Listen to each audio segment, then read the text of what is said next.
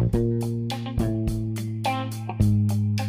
Bonjour les runners, bonjour les sportifs, bonjour au petit monde de la course à pied, c'est Seb et je suis ravi de vous retrouver en ce vendredi pour le 129e épisode du podcast À côté de mes pompes.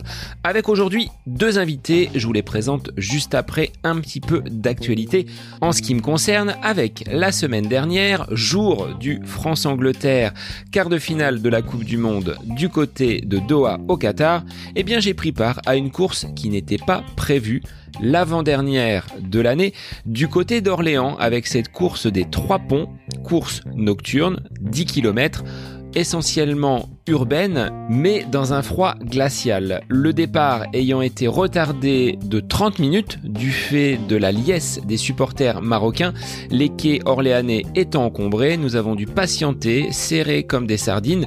3500 coureurs quand même au départ de cette course je n'ai pas pu m'élancer comme je l'aurais souhaité puisque la radio, en ayant réservé mon dossard, avait oublié la mention d'un SAS moins de 45 minutes. Donc j'ai pris le départ en queue de peloton, ce qui m'amène à faire un bilan un petit peu mitigé de cette euh, participation pour la deuxième fois à cette course des trois ponts, 5 km où j'ai essentiellement piétiné du fait d'un flot quand même assez important de coureurs, des passages étroits qui empêchaient toute tentative de remontée et de débordement.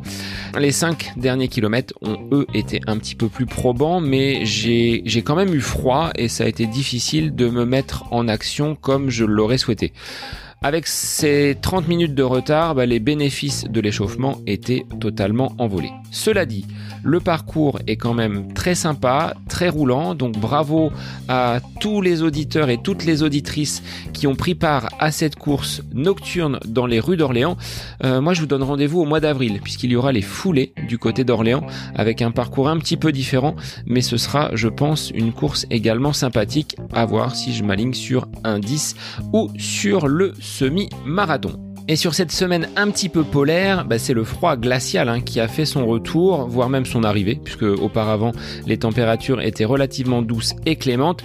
Je me suis fait surprendre mardi matin avec un thermomètre qui affichait les moins 5 degrés et un ressenti, parce qu'il y a l'effet du vent, à moins 8 degrés. Autant dire que même si je suis adepte de la team short, il ne faisait pas très très chaud, donc adopter cette stratégie de l'oignon, les trois couches, pour être confortablement à l'aise dans vos sorties running. En tout cas, soyez fiers en cette période hivernale de vos sorties vous le savez, la difficulté première est de mettre le nez dehors. Une fois qu'on est parti, eh bien, on aura tout loisir, tout plaisir après la séance d'être confortablement installé avec une petite boisson chaude dans son canapé. Pour finir et avant de vous présenter mes invités du jour, petit point sur l'agenda, 15 jours de vacances qui s'annoncent pour moi, entrecoupés par ces repas de fête, mais il y aura jusqu'au dernier jour de l'année 31 décembre de la course à pied au programme avec ses foulées bonnes valaises. 6 km 600 en mode corrida, up and down, ça monte, ça descend, ça va très vite idéal avant de festoyer et de passer de l'année 2022 à l'année 2023. Alors moi je vous attends sur les réseaux pour que vous veniez me dire quel est votre programme pour cette fin d'année. Est-ce que vous êtes en coupure? Est-ce que vous avez encore l'énergie pour sortir les baskets et peut-être accrocher un dossard? Eh bien écoutez, rejoignez-moi sur les réseaux Facebook, Instagram. Vous avez les clés pour vous exprimer et venir partager bah, votre passion avec moi.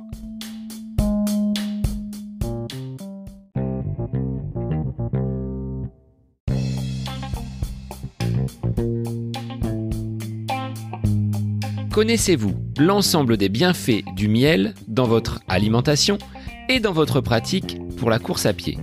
C'est la question posée à Laïla et Pascal, les fondateurs de la marque française Happy.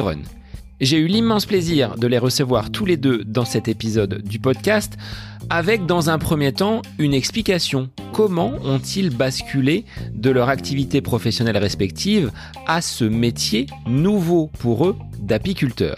Avant d'évoquer la marque Happy et ses produits, nous sommes dans un premier temps partis de la genèse. Comment les abeilles fournissent le miel et quels sont ces éléments qui sont nutritifs et bénéfiques pour notre corps? Pascal et Laïla vous expliquent tout, de leur production initiale sur le toit de leur garage à partir de deux ruches seulement, jusqu'à aujourd'hui où ils se sont quand même nettement développés tout en conservant un côté artisanal. Ils ne souhaitent pas développer à outrance, contrairement à d'autres marques, leur production. À l'image de leurs abeilles et de la nature qui leur fournit cette matière première qu'est le miel, ils ne souhaitent en aucun cas brusquer les éléments, même si, au fil des années, Run ne cesse de se développer. Leur présence sur de nombreux événements est un bon moyen de communication, un bon moyen de toucher les coureurs qui apprécient la qualité de leurs produits. Run propose une gamme variée que j'ai pu moi-même tester et je remercie en cela Pascal et Laila. Le produit phare reste le stick 100% miel, mais vous avez également des barres crues aux noisettes, au romarin, à la graine de courge, graine de kia, et puis un gâteau sport qui est délicieux au format donc euh, pot de confiture, facile à emporter, facile à consommer également, sans oublier la bière de récup pour les moments conviviaux d'après-course.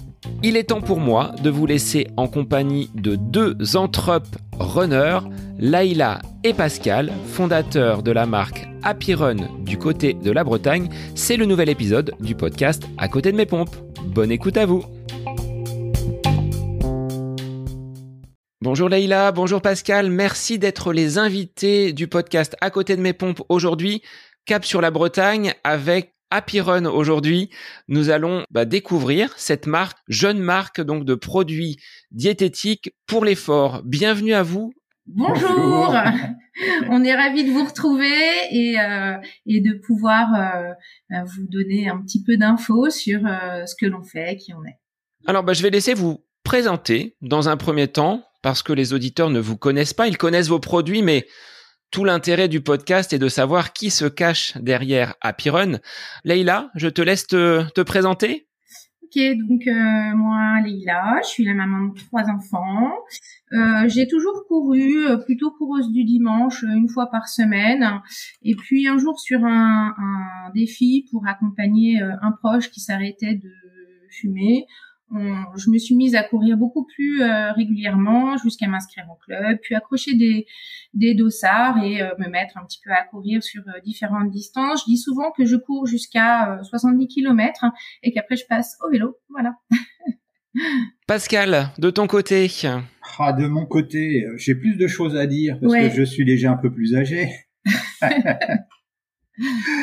bon, moi je cours depuis 88 ça donne une petite idée. Ma première compétition, c'était un semi-marathon.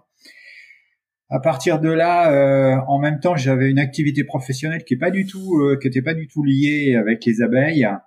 Euh, voilà, j'étais cadre commercial dans une entreprise d'assurance, on va dire ça comme ça. Et puis j'ai développé la course à pied en, en ultra, d'abord en marathon, après en ultra, et puis en parallèle, j'ai passé euh, mes diplômes d'entraîneur. Donc j'ai entraîné en club, plusieurs clubs, et puis finalement euh, pour faire connaissance de Leïla euh, en club, puisque on s'est connus quand je l'ai entraîné. Et puis de fil en aiguille, qu'est-ce qu'on peut dire On s'est installé ensemble.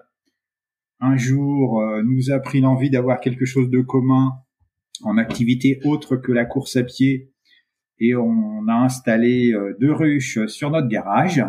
Tout à fait en loisir, en fait, euh, juste pour compléter effectivement ce que tu dis, euh, à aucun moment on s'est dit viens, on va investir le marché de la nutrition sportive. C'était pas du tout notre notre intention.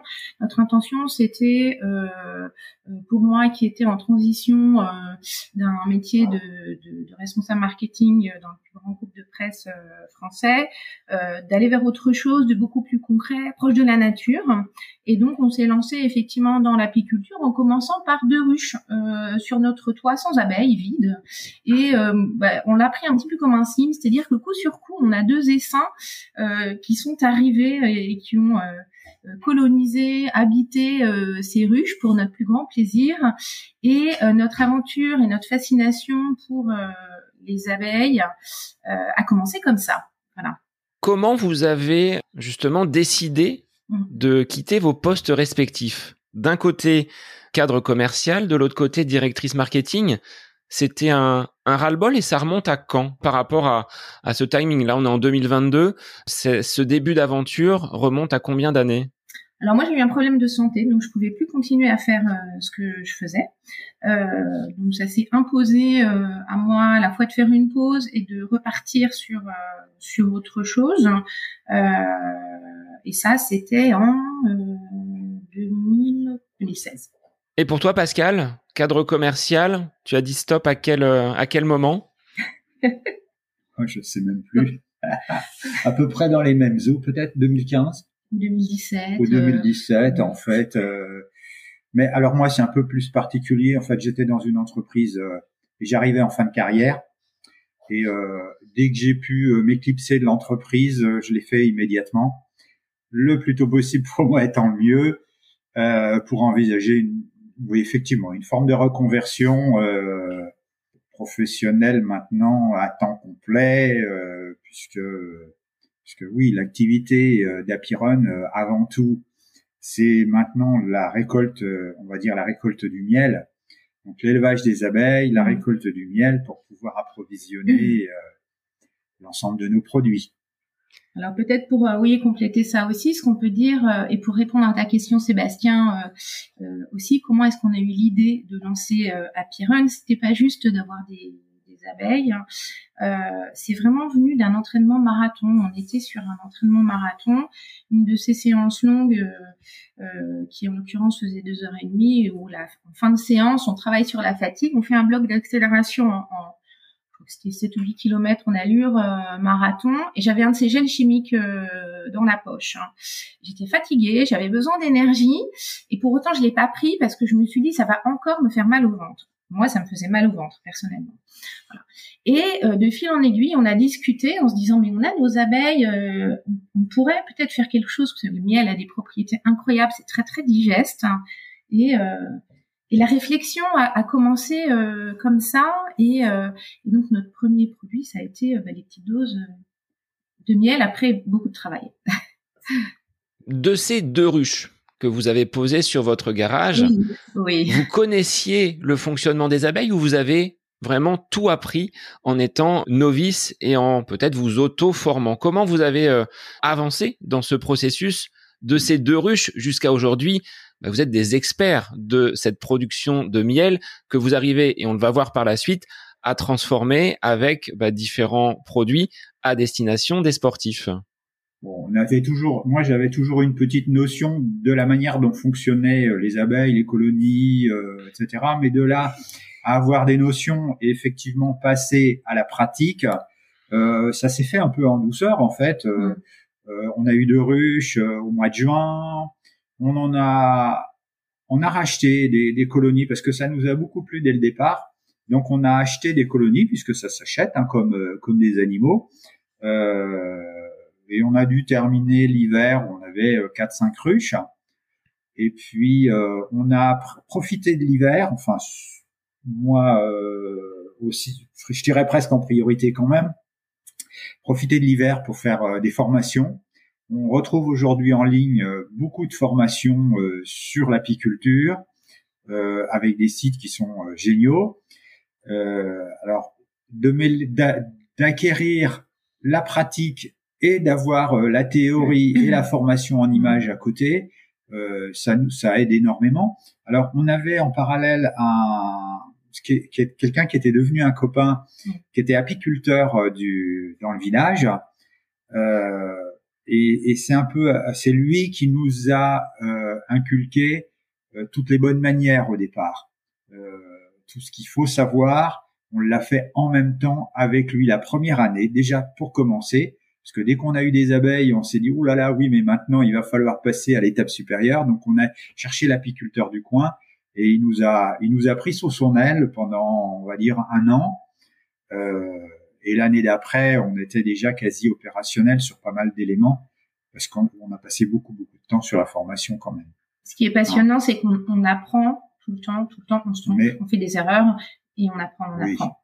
Dès le démarrage de votre activité, à partir du miel, vous avez déjà cette euh, orientation vers un produit à destination des sportifs. C'était déjà dans votre dans votre esprit. L'année d'après, en fait, l'année d'après, parce que la première année, on récolte pas de miel quand on récupère un essaim, des essaims comme ça qui arrivent dans une ruche. On n'a pas de miel la première année.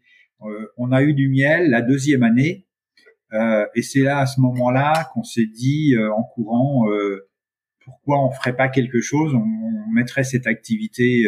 alors on était tous les deux encore en activité professionnelle à ce moment-là, en fait. Hein on, on, faisait les deux choses en parallèle, mais c'était plutôt de l'apiculture de loisirs, euh, donc ça nous prenait pas beaucoup de temps hum, sur les colonies. C'est plus le temps de la formation, mais ça, ça se fait le soir, la nuit, peu importe.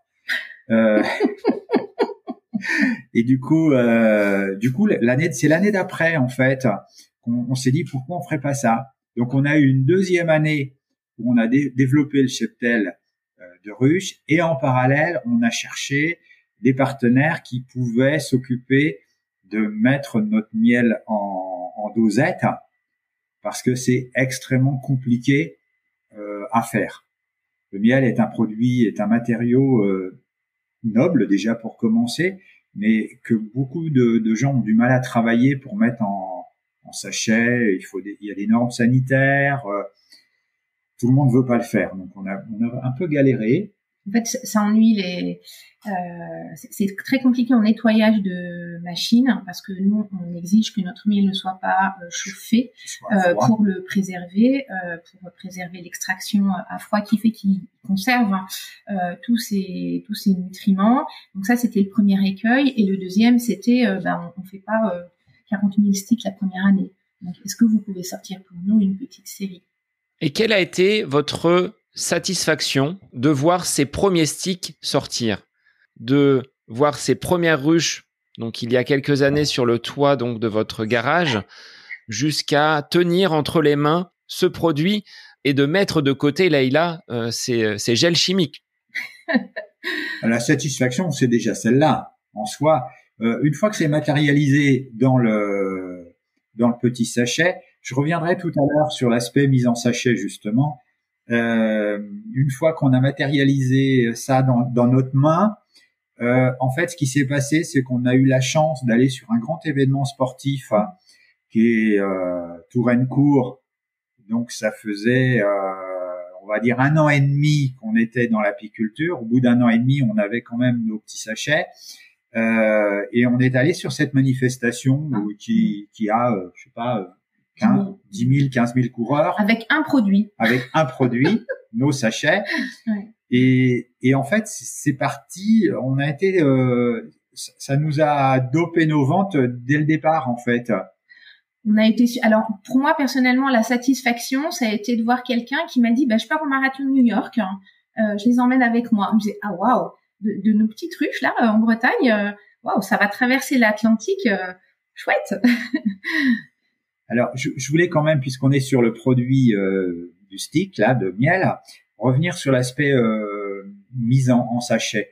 Euh, une machine pour mettre en sachet, parce que beaucoup de gens nous disent, c'est est-ce que c'est vous qui mettez votre miel en sachet? La nuit, peut-être, tu disais les formations, peut-être que Pascal, la nuit, se lève pour mettre en sachet les, le miel en stick. Il en serait capable. Ça aurait pu, hein, mais, mais en fait, il faut une machine pour faire ça. La machine, globalement, c'est entre 30 et 30, 35 000 euros. Et en fait, cette machine, euh, elle met à peu près, alors pour nous qui mettons du miel à froid, elle met à peu près 5000 sticks par jour. Enfin, euh, on fait 5000 sticks par jour. Alors je me rends pas bien compte en termes de quantité ce que ça ce que ça représente par rapport à votre à vos besoins, à vos ventes aujourd'hui. Ben justement, j'allais y arriver cette année, on en a fait 45 000 sticks. Euh, et on fait il faut 300 kilos de miel pour faire 15 000 sticks. Euh, ce qui se passe en fait, c'est que cette machine, euh, si on l'avait, si on avait investi dans la machine, elle tournerait 10 jours par an. Aujourd'hui, euh, elle, elle, ne serait utilisée que 10 jours par an. Compte tenu des contraintes sanitaires qu'il y a euh, avec ça, en fait, on n'avait aucun intérêt à le faire nous-mêmes, mais plutôt s'adresser à un professionnel qui est fait dans les règles de l'art. Lui, c'est le professionnel de l'ensachage. nous, on est plutôt le professionnel de la fabrication du miel, et auquel cas, on fonctionne sur beaucoup de produits maintenant comme ça.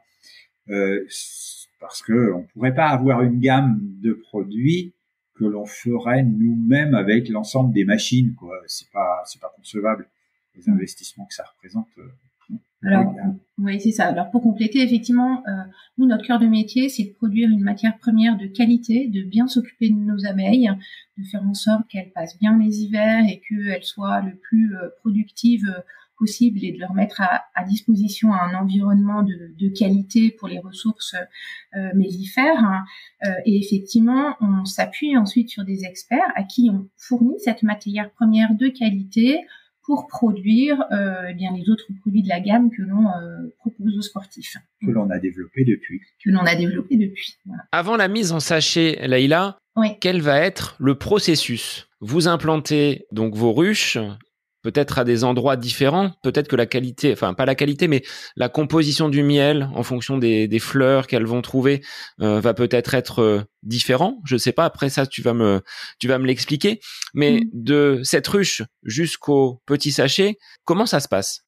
Alors euh, Pascal a fait tout un travail important qui est déjà de d'identifier euh, des emplacements euh, potentiellement intéressants parce qu'il y a du saule et qu'en début de saison, ça permet aux abeilles de démarrer la saison, parce qu'il y a du colza pas loin, parce que la forêt est là, qu'il y a du châtaignier, qu'il y a des ronces, parce que juste à côté, on va pouvoir les bouger, il y a du sarrasin, on va pouvoir les implanter. Alors bien, bien sûr, on a fait des erreurs. Hein. La première erreur qu'on a faite, c'était d'installer un rucher on avait euh, une quinzaine, une vingtaine de rues, je ne sais plus, et en fait on pouvait pas y accéder en camion. Donc ça, ça, n'a l'air de rien, mais euh, l'expérience a montré que quand on transporte des hausses de 20 kilos, 30 kilos X ruches. En fait, c'est juste hyper fatigant, hyper lourd, pas du tout pratique, pas du tout optimisé.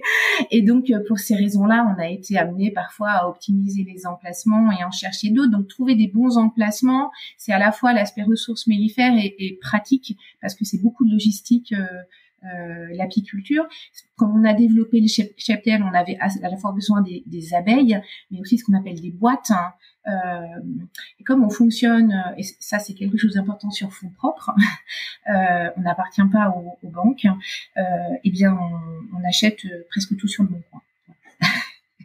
Donc, ça fait partie du process. On a beaucoup, beaucoup, beaucoup chiné pour pouvoir se développer à moindre frais et sans se mettre, entre guillemets, la rate au courbouillon et être serein dans l'avancée du projet. Et donc, du début de saison au moment où les abeilles vont faire leur, leur travail jusqu'à l'ensachage, il se passe combien de temps et quelles sont les, les différentes étapes? Par quoi on passe pour euh, partir de ce produit? Vous l'avez dit, hein, il n'est pas chauffé, il n'est pas transformé. On est sur mm. la sur la matière noble. Alors dans ce cas-là, il faut expliquer la saison apicole parce que euh, la saison, on va dire qu'elle commence euh, à l'automne. En fait, quand on a des colonies qui ont produit l'été, il faut déjà s'assurer qu'elles passent l'hiver. Donc il faut qu'on leur laisse suffisamment de réserve à l'intérieur pour que la colonie passe l'hiver. Euh, parce que si elle n'a pas assez à manger, ben il va falloir la nourrir avec des produits euh, plutôt sucrés. Mais parfois on est obligé, hein, euh, si les hivers sont très rudes ou pas assez rudes d'ailleurs, parce que en fait c'est l'inverse. Si l'hiver l'hiver est très rude, la, la, la, colonie va pas consommer beaucoup de, de ses réserves. Si l'hiver est doux, en fait, les abeilles vont sortir, elles vont se dépenser et elles vont avoir besoin de manger et donc elles vont vider euh, leurs réserves. Donc ça, c'est des précautions qu'on doit prendre l'hiver. Au printemps, on va euh, on va vérifier toutes les colonies, on va changer les plateaux, changer parce que en fait, euh, il y a toujours des des impuretés à l'intérieur. Il n'est pas il n'est pas exceptionnel de de, de retrouver un mulot euh, au printemps euh, dans une ruche. On, leur fait, le ménage de printemps. On leur voilà. Euh, le grand nettoyage. Voilà. ça. Et donc au printemps, eh bien, on va décider que la colonie est suffisamment forte ou pas, suffisamment forte de préférence pour bah, qu'elle puisse produire du miel. On la met dans des conditions pour qu'elle produise du miel. Si elle n'est pas suffisamment forte, c'est probablement un petit problème de reine. Il va falloir changer la reine pour qu'elle ponde un peu plus, pour qu'il y ait plus d'ouvrières à l'intérieur et, qu'elle produise, puisque une ruche ne produira qu'à condition qu'il y ait un nombre d'abeilles important à l'intérieur. Et le nombre d'abeilles dépend essentiellement de la ponte de la reine. Tu l'estimes à combien, Pascal? Le nombre d'abeilles dans une dans une ruche, Pour, obtenir du miel euh, en quantité suffisante, il faut 60 000 abeilles. Sachant qu'à la sortie de l'hiver, euh, très souvent, il y a entre 15 et 20 000 abeilles. Et les abeilles d'hiver sont pas les mêmes que les abeilles d'été. Les abeilles d'hiver, euh, elles sont nées au mois d'octobre, voire début novembre, et en fait, elles vont durer tout l'hiver. Euh, jusqu'au renouvellement des abeilles, au, démarrage de la ponte en fait euh, des reines. Et les abeilles d'été vivent en moyenne entre 40 et 45 jours, parce qu'elles travaillent beaucoup, donc elles, elles s'usent en fait. Donc on a une première récolte au printemps, euh, on va dire euh, fin avril début mai avec le colza essentiellement dans nos régions. Euh, alors essentiellement du colza, mais euh, il y a aussi tout un tas de, de, de d'autres fleurs, du trèfle, du pissenlit, voilà.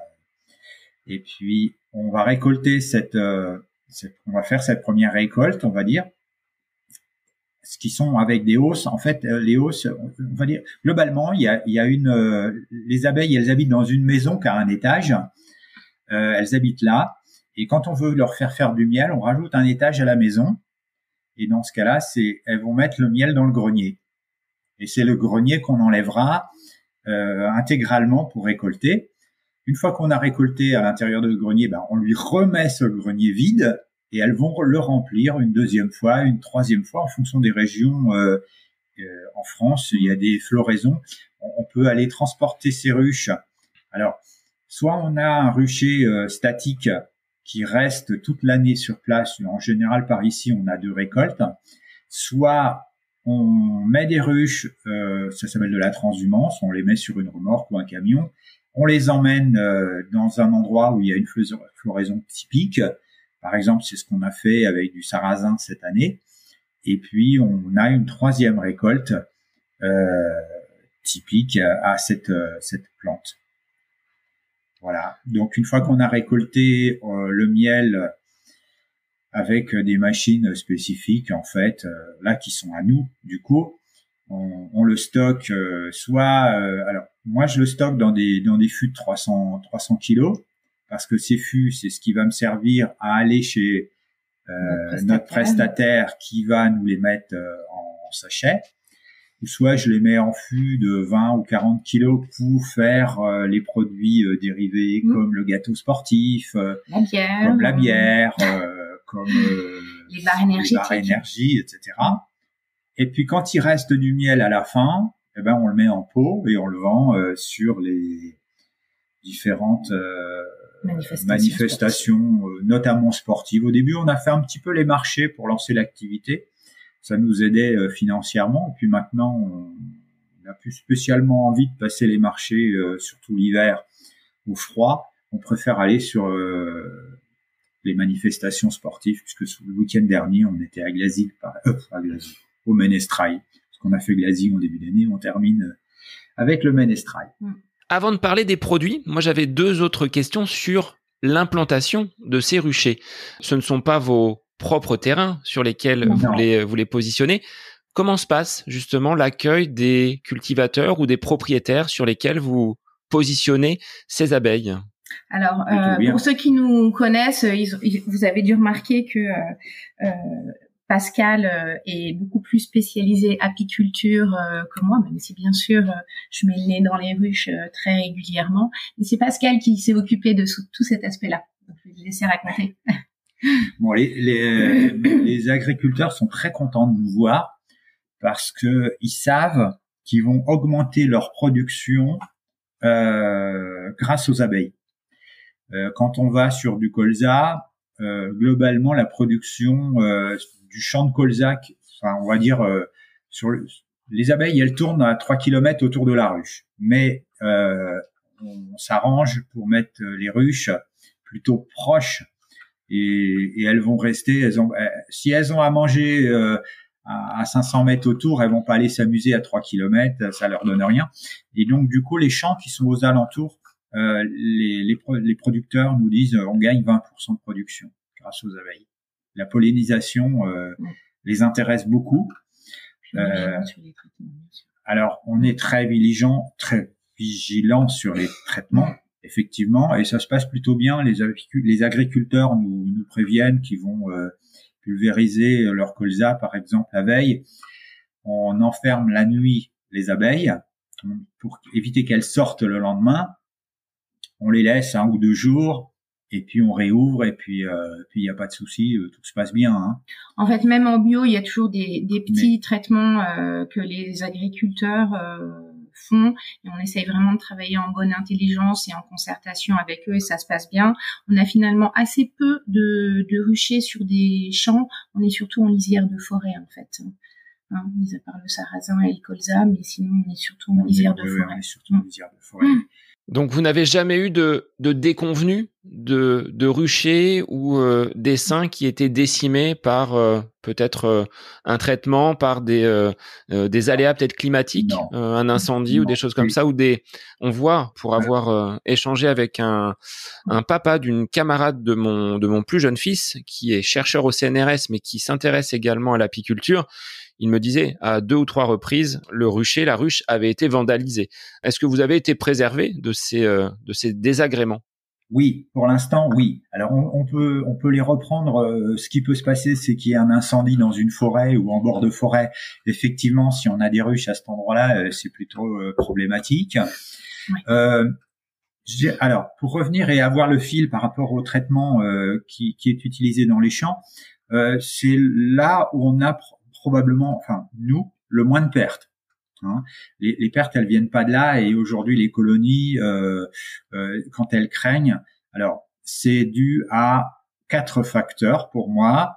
Donc effectivement les intempéries, mmh. euh, ça peut être effectivement une inondation si on est dans un endroit euh, voilà inondable, euh, les incendies, euh, l'aspect du frelon asiatique on pourra aborder, euh, ce qui est vraiment la catastrophe d'aujourd'hui. On va peut-être parler de sport, mais le frelon asiatique, c'est la vraie catastrophe euh, d'aujourd'hui et c'est pas fini. Et si on n'y prend pas, euh, si on prend pas attention tout de suite, en termes général, hein, de, des gens qui voient un nid de frelon asiatique pas loin de chez eux, si on fait, si on les détruit pas, voilà. on a un acarien qui s'appelle le varroa, qui, qui, se met dans les ruches et qui qui enfin qui qui comment je dirais qui détruit les colonies euh, et puis euh, et puis voilà quoi après et puis après il y a aussi euh, pardon pour compléter euh, euh, pas mal de personnes qui se lancent en apiculture ah. et et, et, qui, et, qui, pensent que les abeilles se débrouillent toutes seules hein. Euh, non, c'est des abeilles domestiques en fait, hein. donc elles ont besoin de notre aide hein. et effectivement il faut se former et apprendre euh, au plus vite comment bien s'en occuper. Et très souvent en fait les taux de mortalité les plus hauts sont sur les plus petits ruchers. Aujourd'hui, vous ne fonctionnez pour confectionner les produits Happy qu'avec vos propres euh, ruches. Ce sont essentiellement vos abeilles qui travaillent ou vous faites appel à peut-être d'autres apiculteurs qui viennent apporter leur production à votre euh, production déjà conséquente non, non, non, c'est euh, aujourd'hui c'est que notre miel en fait. Euh, je m'arrange pour augmenter le cheptel de production euh, au regard de la production de miel dont on a besoin. là, en ce moment, par exemple, moi, on a 100 ruches en production on sait que moi je sais qu'à la sortie de l'hiver, il va y en avoir euh, quatre ou cinq euh, qui vont être euh, mortes parce que la reine, une reine ça dure quatre ans en moyenne, mais elle peut mourir n'importe quand dans l'année. Et si elle meurt au mois de décembre, bah en fait, elle va pas, la colonie va pas se renouveler. Et puis du coup, c'est une, une ruche qui est morte. Bon, donc euh, on va on va réattaquer le printemps avec peut-être 90, euh, 95 ruches.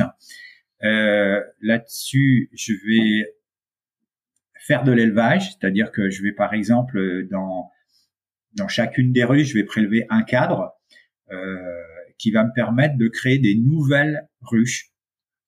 Et donc, je pense que l'année prochaine, au mois d'octobre, je serai probablement entre 160 et 170 ruches qui, passeront, qui, qui seront pour passer l'hiver, de façon à anticiper la production pour l'année d'après. Voilà, donc en synthèse, on a toujours un rucher d'élevage et un rucher de production pour euh, compenser les éventuelles pertes et effectivement euh, assurer la production. Après, si catastrophe, euh, incendie, inondation, autre, on ne s'interdira pas d'aller ah chercher du miel chez d'autres apiculteurs parce qu'on n'est pas les seuls à faire du. Enfin, nos abeilles ne sont pas les seules à produire du miel de qualité. voilà, parce que effectivement, dans les questions que tu nous avais posées et que tu nous avais envoyées, tu nous avais demandé mais quelles sont les valeurs que vous véhiculez? Nos valeurs, c'est euh, on peut trouver en local hein, des bons ingrédients et des bons nutriments qui sont euh, naturels. Euh, et c'est ça en fait que l'on veut proposer. Et, le slogan qu'on a, c'est booster sportif au naturel, hein, avec en général une petite hermine à côté pour symboliser notre côté très très local. Et alors comme on est passionné d'apiculture, bah là on, on, parle beaucoup d'apiculture à ton non, mais c'est intéressant que, que les gens comprennent justement qui est derrière euh, ce gel, enfin ce stick, pardon, au miel que l'on va prendre, ce gâteau sport, cette barre, parce que c'est pas simplement une barre que l'on consomme. Il y a tout euh, la pédagogie que vous avez, et c'est important, je trouve, de, de l'expliquer. Par rapport à cette quantité de miel, c'est la nature qui travaille, ce sont les abeilles. Est-ce que vous n'avez pas été, on va dire, frustré peut-être pas encore, hein, de ne pas pouvoir développer autant que vous vouliez cette marque Happy Run au regard des besoins, parce que plus vous allez participer à des événements, plus vous allez avoir de demandes, il y a peut-être un risque à un moment donné de rupture de produits. Alors, euh, le, risque euh, existe toujours. Hein. Euh, si on était dans une logique, je dirais, de développement à, à tout craint, parce qu'on a des emprunts auprès des banques, parce qu'on a des investisseurs qui nous attendent, c'est pas notre optique. Si on était là pour faire un max de profit, déjà, on prendrait pas du miel français. on ferait comme tout le monde, on importerait du miel de très loin pour marger à max. Voilà. Euh, euh, pour le moment, c'est pas arrivé en fait. Euh, après, on a on, a une quarantaine de points de vente, donc c'est pas c'est pas énorme non plus. On vend beaucoup sur internet et sur les manifestations sportives. Pour le moment, on est autosuffisant sur la production de de, miel. On a quand même un amortisseur euh, moi j'appelle ça un amortisseur mm. parce qu'en fait quand euh, on a jusqu'ici on a toujours eu du miel en rab euh, une fois qu'on a fait les produits euh, pour les sportifs hein. et, et, comme ce miel on le met en pot euh, bien moi je me dis si vraiment il y avait quelque chose sur lequel on devait faire l'impasse ce serait sur le, le, miel en pot donc j'ai j'ai cet amortisseur où de temps en une année je peux avoir 200 euh, kilos de miel en trop que j'ai en pot ou 400 en trop que qui sont en pot. Bon, donc ça me fait ça me fait de la marge pour faire du pour faire nos, nos produits euh, énergétiques, énergétiques hein, en fait. Hein. Donc jusqu'ici, mm. voilà, on essaye de gérer comme ça. Et, et, et honnêtement, on n'est pas intéressé pour devenir des industriels du de la nutrition sportive. On préfère, moi je préfère euh, vendre quelque chose euh, qui est dans notre ADN, totalement naturel et surtout hyper efficace en course, euh, et avoir la maîtrise plutôt que euh, voilà à un moment donné se retrouver avec euh, à gérer en plus 500 magasins, ça m'intéresse pas quoi.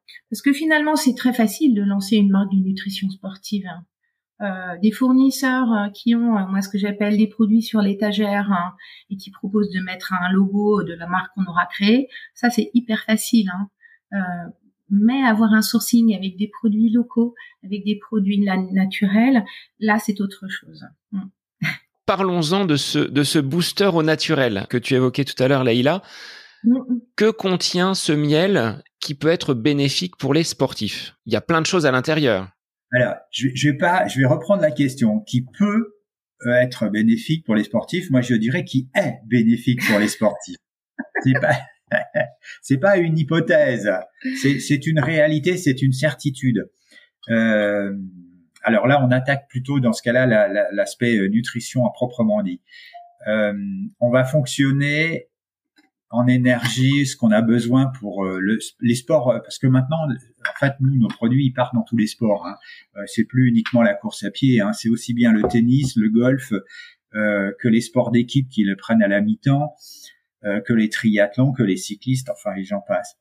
Euh, le, le, le, corps et les cellules pour fonctionner, et je vais schématiser, ont besoin de, de sucre euh, pendant un certain temps, et puis après on passe sur les graisses. Mais dans un premier temps, le sucre, pour qu'il soit bien assimilé, il faut qu'il soit de glucose, qui est un sucre d'assimilation rapide, et surtout avec du fructose, qui est un sucre d'assimilation lente, euh, pour avoir un certain équilibre, ce qui évite notamment les pics de glycémie.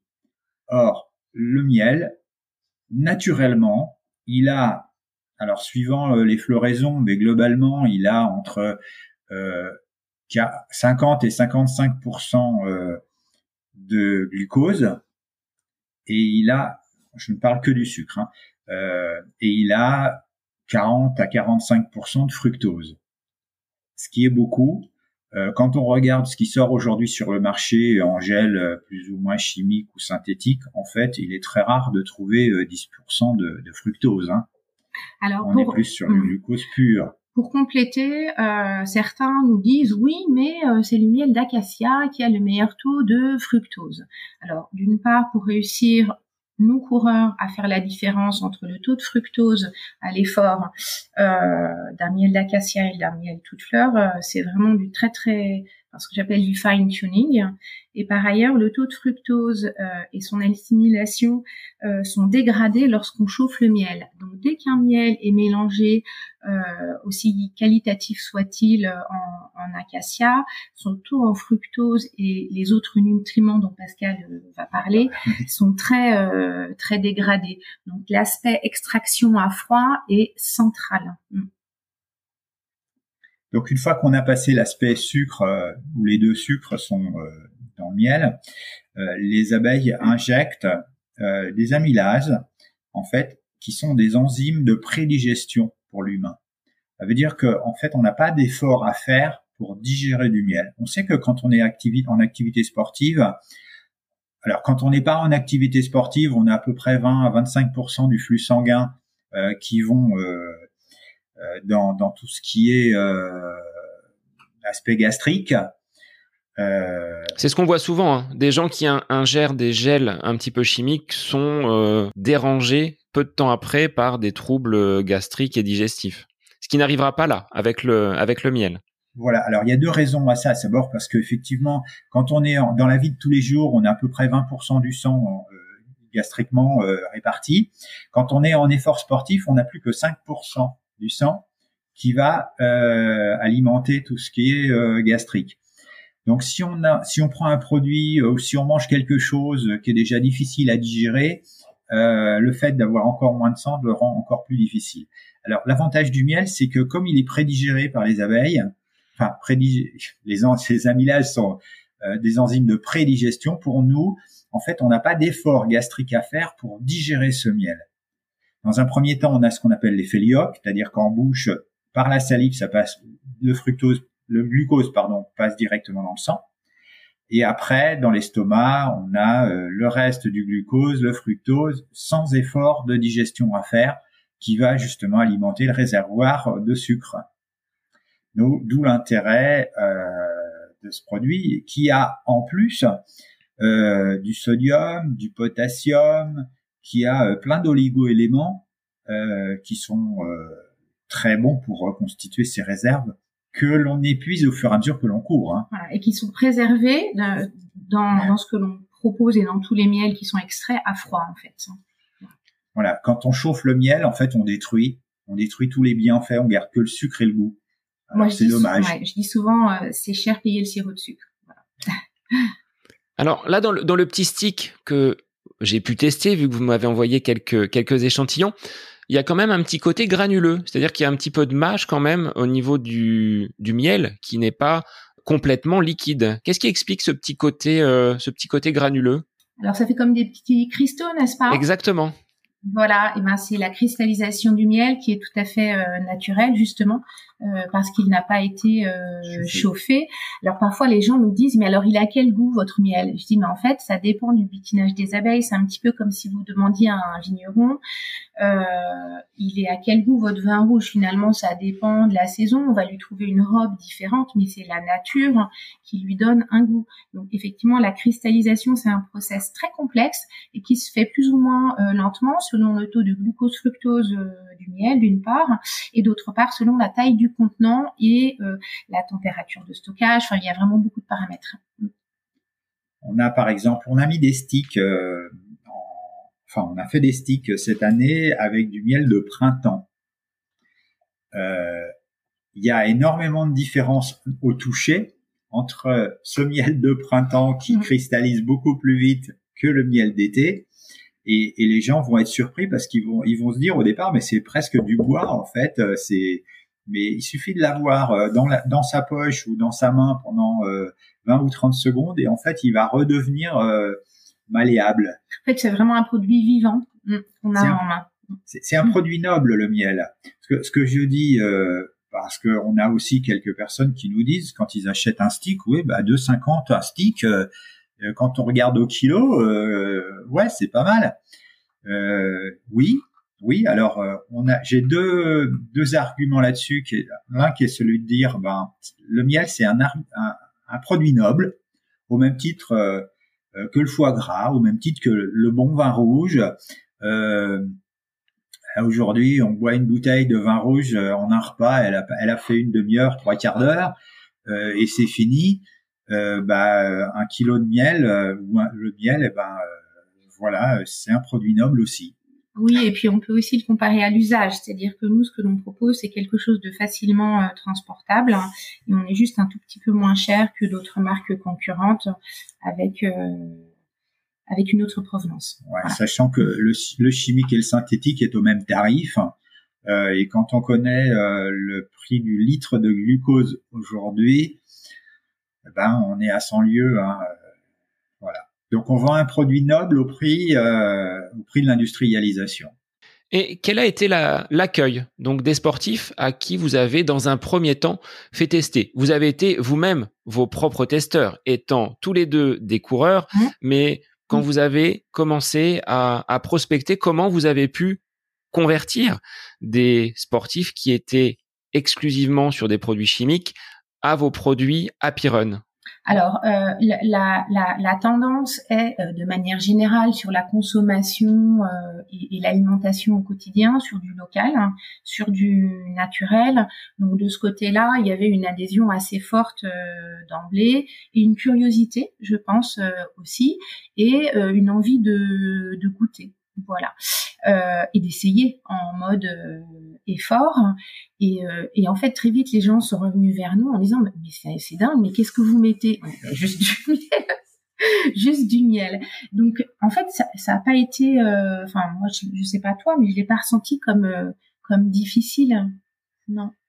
Ce qui est, pardon, ce qui est difficile pour nous, c'est c'est qu'on n'a pas la force de frappe hein, de grosses marques qui arrivent d'outre-Atlantique ou même, euh, même, en France avec des, des, moyens de marketing et de communication euh, très très importants.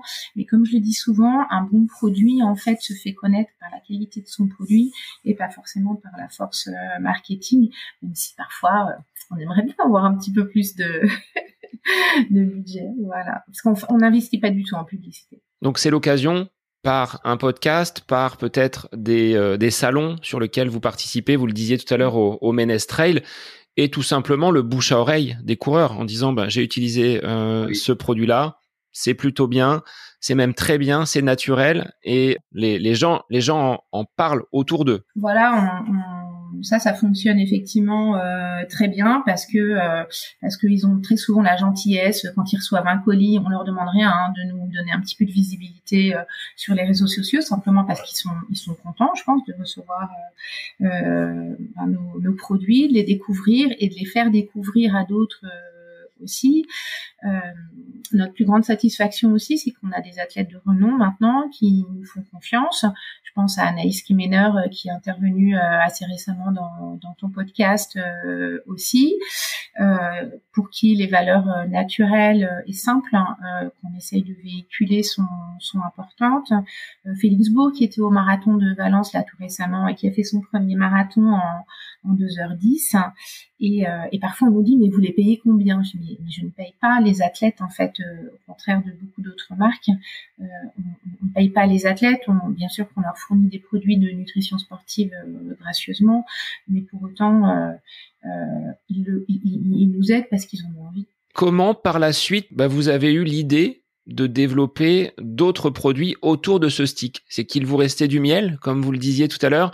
D'abord, vous avez constitué donc un, produit emballé avec donc le, petit stick. Mm-hmm. Derrière, il y a un gâteau sport, il y a des barres qui sont elles également crues, donc euh, on va pouvoir mhm. euh, revenir dessus. Et puis cette bière de, récupération qui euh, qui aide peut-être les, les sportifs à, à passer justement le cap d'une course un peu difficile.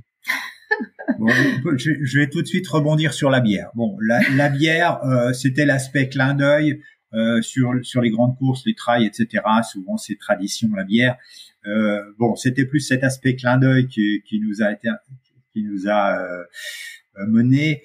Euh, mais on dit toujours quand on prend euh, un verre de bière, on prend un verre d'eau et auquel cas il n'y a plus de souci. Euh, non, le, je, je, dirais qu'on l'idée c'était quand même au départ, une fois qu'on a eu le stick, c'est de se dire pourquoi euh, on mettrait pas, on développerait pas la gamme de A à Z, mais avec simplement un, quasiment un seul produit à chaque fois. C'est-à-dire que euh, on, on veut pas sortir euh, un gâteau sportif avec euh, plein de goûts. Par exemple, en disant un goût chocolat, un goût machin, un goût bidule. Non.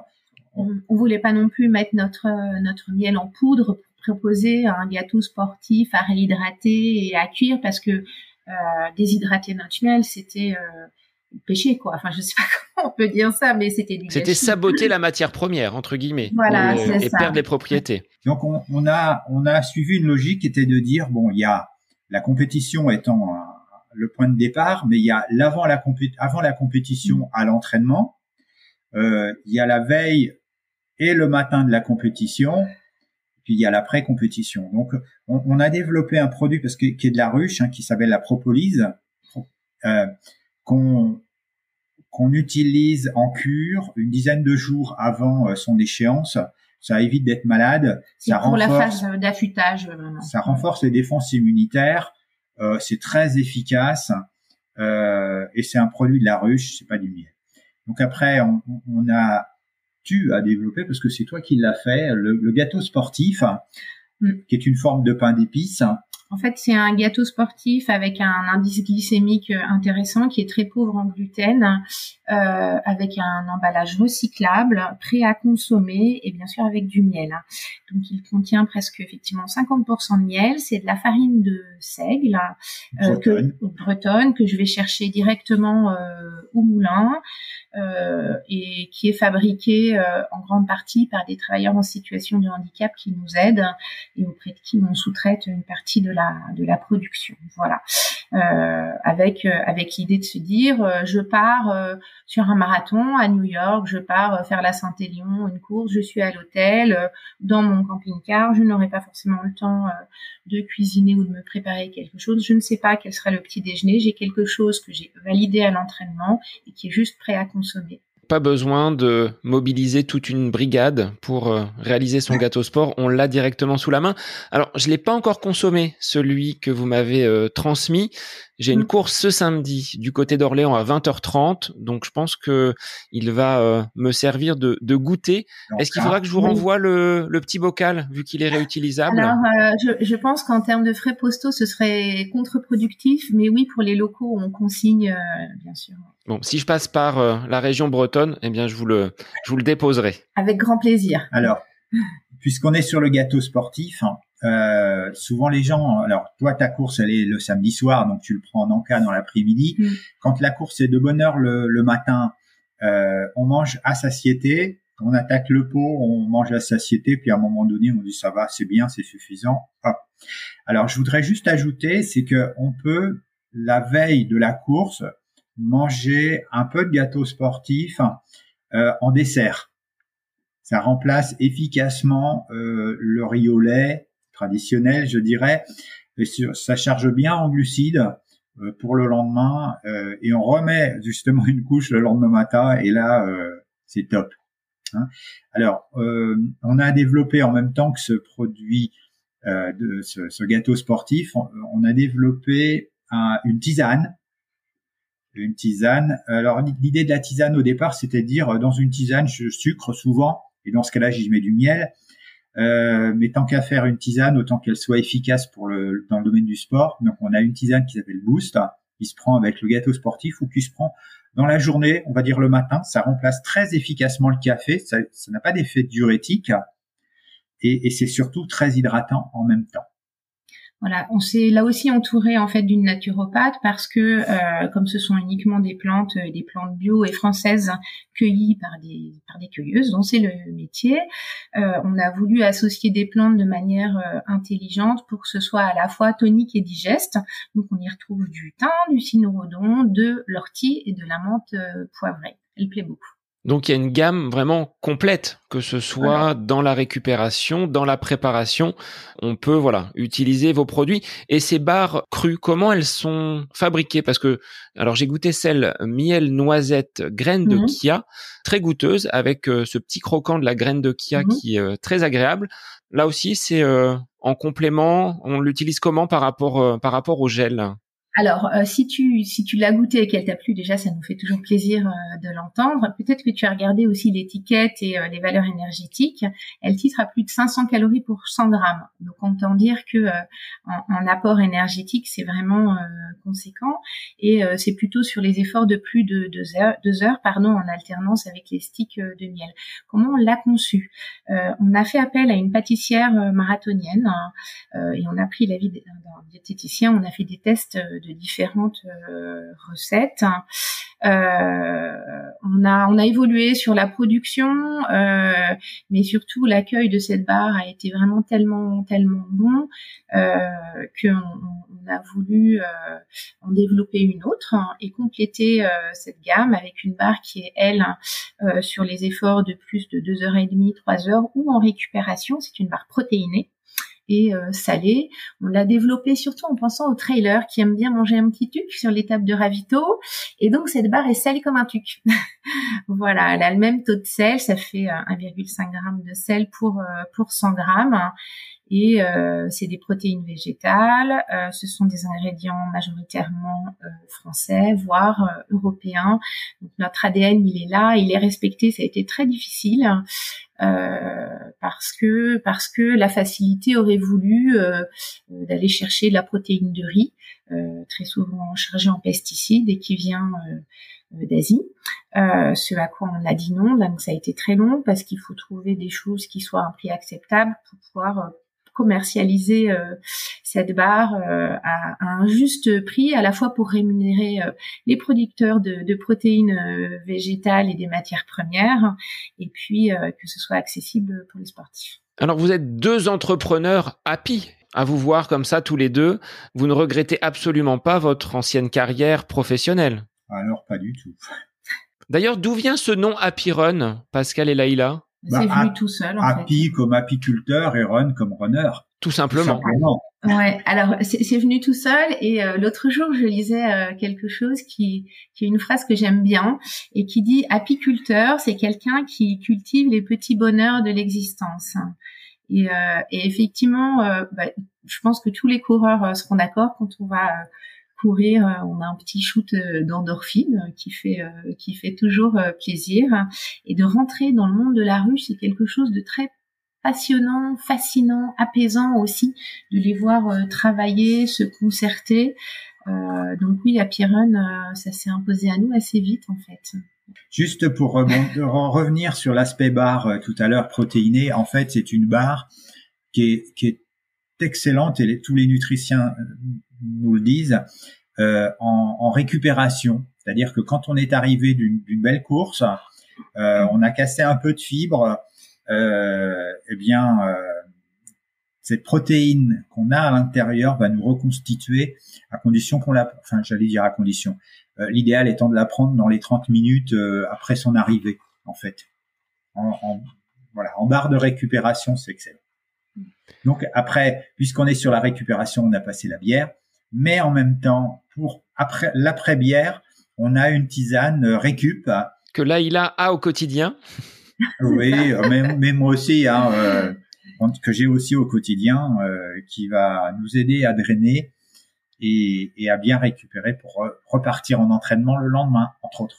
Pascal, tous ces conseils nutrition que tu donnes, c'est des choses que tu connaissais déjà ou que tu as accumulées et appris au fur et à mesure de votre expérience? Ou est-ce que tu as été déjà intéressé par euh, ce côté alimentaire et alimentation du sportif? Oh, Je me suis toujours penché depuis très longtemps sur l'aspect euh, nutrition hein, quand je faisais mes ultras. Euh, pour la petite histoire, par exemple, j'ai fait le marathon des sables où on préparait son sac euh, de, de, nourriture euh, pour une semaine. Euh, j'ai fait le marathon des sables en équipe et, et à l'époque, eh bien, euh, c'est moi qui préparais euh, la nutrition pour les équipiers. on prend ça, on prend ça et on prend ça. Voilà pourquoi on le prend, etc.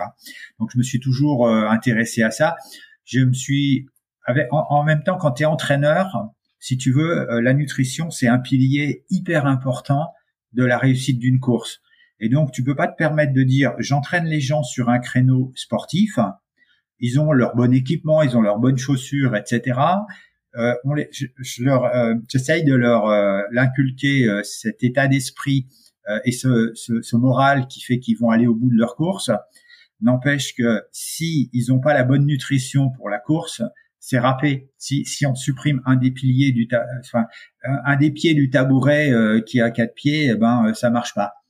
donc je m'en suis toujours préoccupé et, et oui, maintenant j'ai acquis, euh, alors euh, aussi en, en, me documentant un peu mmh. partout, à droite, à gauche, euh, je vais presque dire faire des formations.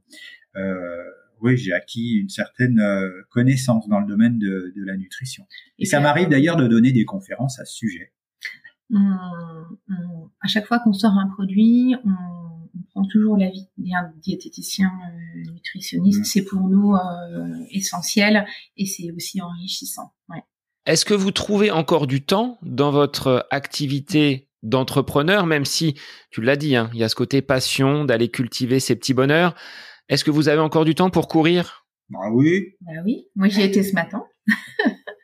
vous allez faire le tour des ruchers en courant? Ça, ça nous arrive souvent. Mais le tour des ruchers, ça fait une grande boucle là. Je pense que, ouais. Non, non, j'ai fait juste 10 km ce matin. non, bah, euh, oui, on trouve toujours le temps de courir puisque, enfin, moi, j'ai fait le marathon de Deauville euh, il y a il y a trois semaines. Mm. Euh, euh, puis même, en fait, quand j'entraîne, j'entraîne en club, je conçois pas d'entraîner et, et, puis pas courir avec les athlètes. Euh, d'être sur le bord de la touche et puis euh, faites ce que je dis euh, mais pas ce que je fais ou je monte pas. Ça va voilà faut montrer l'exemple aussi.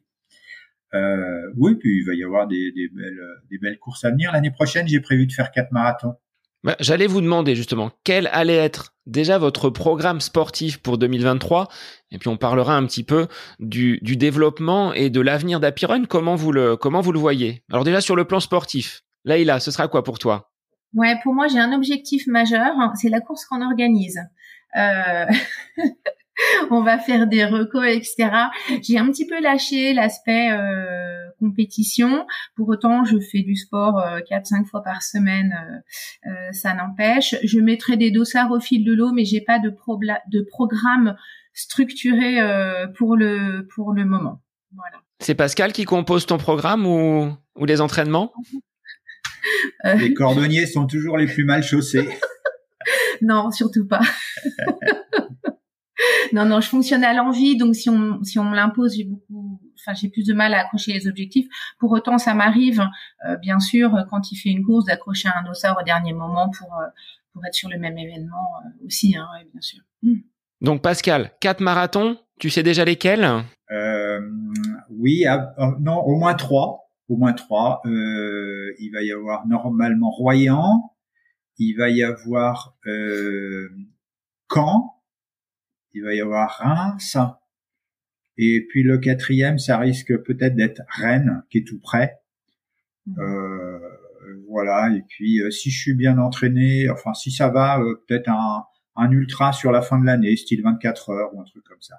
Sur, on va dire, l'avenir d'Apirun, comment vous l'envisagez pour 2023 Leïla, tu l'as dit, il y aura une course, donc c'est euh, l'Apirun, entre guillemets? L'Apirun Tour. Ouais, c'est la quatrième édition. alors les, les les, les, trois grands axes, en fait, c'est bien sûr le sport, c'est la convivialité et la solidarité. Donc le sport, on propose des distances de 4 à 42 euh, kilomètres.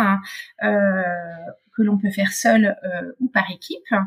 Euh, la convivialité, euh, il y a un concert qui sera proposé lors de ce week-end.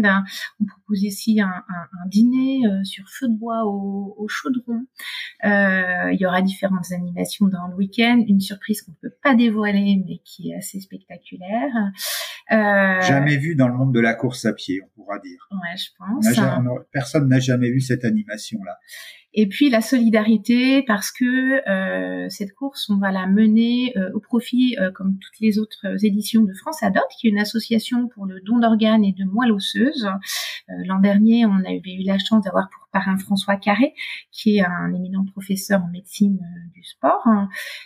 et cette année, ce sera probablement le non moins médiatique Fabrice Huré, qui a qui est dialysé et qui court des ultras. Euh, et qui a couru par exemple le Trail Bourbon et qui a tourné un film qui passait pas mal en France qui s'appelle La montagne dans le sang. Est-ce que tu peux rappeler la date de cette Happy Run Tour? Ouais, c'est les 22 et 23 avril et euh, les inscriptions sont même ouvertes et euh, c'est sur Clickego. Bon bah, je remettrai les liens dans les notes de l'épisode de façon à ce que les gens puissent venir participer et prendre part à votre à votre compétition. Je vous laisse le mot de la fin pour conclure cet épisode. Est-ce que l'on peut rappeler en quelques mots, et je vous laisse la parole conjointe, ce qu'est Happy Run, quelles sont vos valeurs et pourquoi il faut venir consommer votre miel, je vais pas dire du miel, votre miel pour euh, nos événements et nos compétitions sportives ou à l'entraînement? Bon alors c'est une question qui est tellement vaste. Si on va essayer de résumer, en fait, euh, on a à proximité, on a localement, on a la possibilité entre guillemets de doper euh, son énergie pour euh, l'activité sportive avec des produits totalement naturels, bien plus efficaces que euh, des produits d'origine industrielle, chimique, etc. Tu vois, en, tout, en même temps, on n'a pas reparlé des barres, des barres cru ou des barres cuites. Voilà les grosses différences. Euh, c'est qu'on ne veut sortir que des produits qui soient très efficaces, euh, où les gens euh, s'y retrouvent. et puis, puis voilà, c'est notre c'est notre bonheur que de d'offrir aux gens du naturel efficace. Pas mieux. Pas mieux pour Laïla. Euh, J'avais moi une dernière petite question que je pose traditionnellement à mes invités, mais là j'aurai deux réponses puisque vous êtes là tous les deux un instant qui serait pour vous un instant à côté de vos pompes, en dehors de toute activité sportive. Vous aimez faire quoi? Bah, Être au rucher. alors, au rucher pour Laïla? Si, si, si. Moi, alors, euh, en parallèle, je suis pilote. j'ai fait euh, beaucoup de planeurs. Euh, j'ai fait de l'instruction en planeur. J'aime faire découvrir aux autres des horizons. Euh, et d'ailleurs, ce sera en lien avec euh, le prochain Happy Run Tour, euh, puisque est-ce qu'on le dévoile maintenant? Non, on le dévoile pas maintenant, mais il y aura des surprises de ce côté-là. Donc la tête un peu dans les étoiles, pas trop les pieds sur terre parfois. Dans, dans les nuages et dans les étoiles. Eh bien, Laïla et Pascal, bah, moi je vous remercie de nous avoir fait découvrir l'envers du décor de cette marque française bretonne Happy Run, donc produit à base de miel pour le sport. Un grand merci à vous de vous être euh, livré avec, tu l'as dit Laïla, hein, une grosse partie sur votre métier d'apiculteur, mais c'était important pour comprendre d'où viennent ces produits, bah, de faire un focus sur cette activité que beaucoup connaissent, mais on ne sait pas trop comment ça fonctionne. Donc merci à vous en tout cas. Merci. beaucoup. Et pour les auditeurs, ben moi je vous dis à la semaine prochaine pour un nouvel épisode du podcast À côté de mes pompes. Bonne semaine à vous.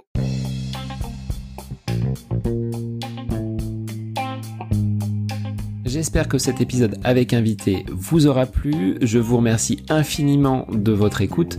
Pour euh, faire remonter le podcast dans les classements, je vous invite à laisser une petite évaluation sur Apple Podcast, 5 étoiles, un petit commentaire, ça me fera énormément plaisir et vous permettrez au podcast d'être remonté, diffusé, euh, déployé sur euh, ces différentes plateformes de façon euh, bah, plus importante encore qu'il n'est actuellement. Et puis je vous invite à me retrouver sur les différents réseaux, hein, Facebook, Instagram. Laissez votre petit message, votre commentaire, ça me fait plaisir d'échanger avec vous. Si vous avez des questions, si vous voulez voilà, échanger sur quelconque sujet, en lien avec la course à pied, mais pas que parce que le sport c'est une philosophie de vie et c'est une passion qui nous anime de façon commune, donc n'hésitez pas à venir échanger avec moi. Sur ce, je vous souhaite une bonne fin de semaine, un bon week-end et je vous dis à la semaine prochaine pour un nouvel épisode du podcast à côté de mes pompes.